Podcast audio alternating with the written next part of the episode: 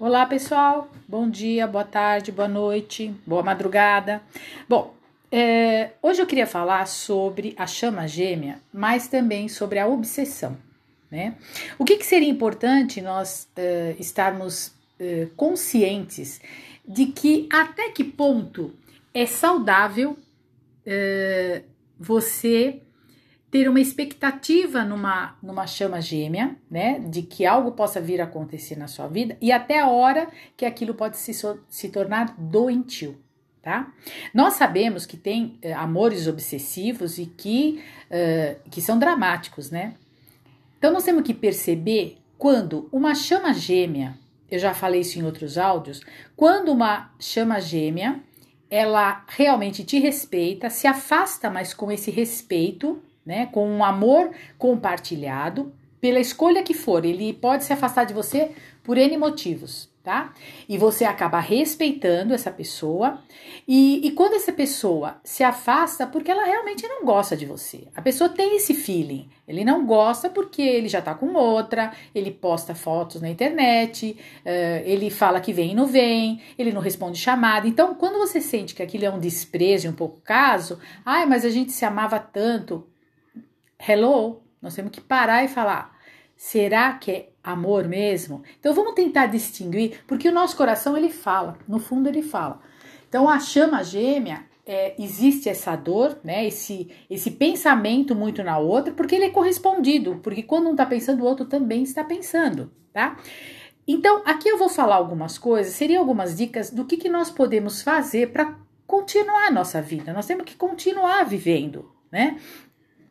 Então, alguma coisa que seria importante a gente pensar é que o amor verdadeiro, ele não pode se tornar uma única maneira de se viver. Mesmo que você tenha amor por essa pessoa, ela não pode ser só a razão da sua vida. Então, a gente, é, nesse processo de chamas gêmeas, nós estamos é, numa situação de evolução mesmo, né? Dos nossos ciclos, dos nossos karmas é, e do aprendizado mesmo, né? Para alcançar até talvez lá na frente a união com as nossas chamas gêmeas, né? Ou não, mas nós temos que pensar na nossa evolução, tá? Então, esse é o principal, é o amor próprio, cuidar da nossa, da nossa evolução e ter outras expectativas de vida, né? Nós temos a nossa vida, nossas atividades, temos outros interesses, né, na nossa vida, no trabalho, na profissão, seja lá no que for, né, nas nossas uh,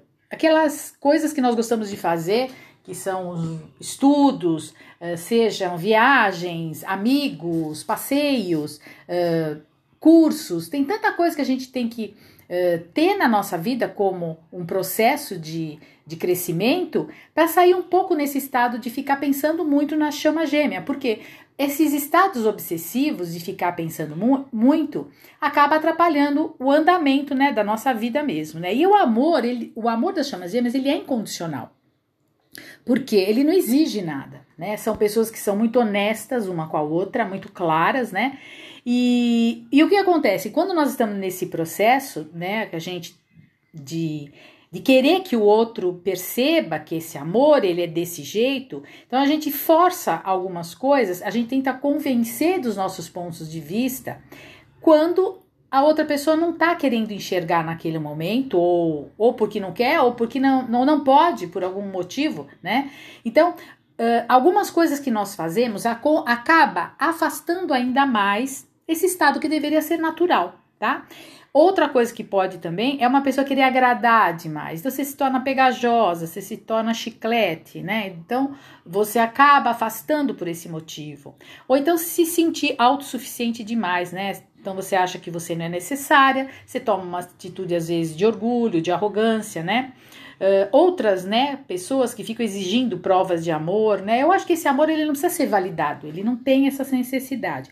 Então era isso que eu queria falar hoje, um pouquinho sobre os estados obsessivos, que eles acontecem sim, essa tristeza, uh, da saudade da, da nossa chama gêmea, acontece mesmo, as pessoas nem sabem porquê, não sabem nem explicar, é um sentimento tão forte e ao mesmo tempo tão incompreensível, né?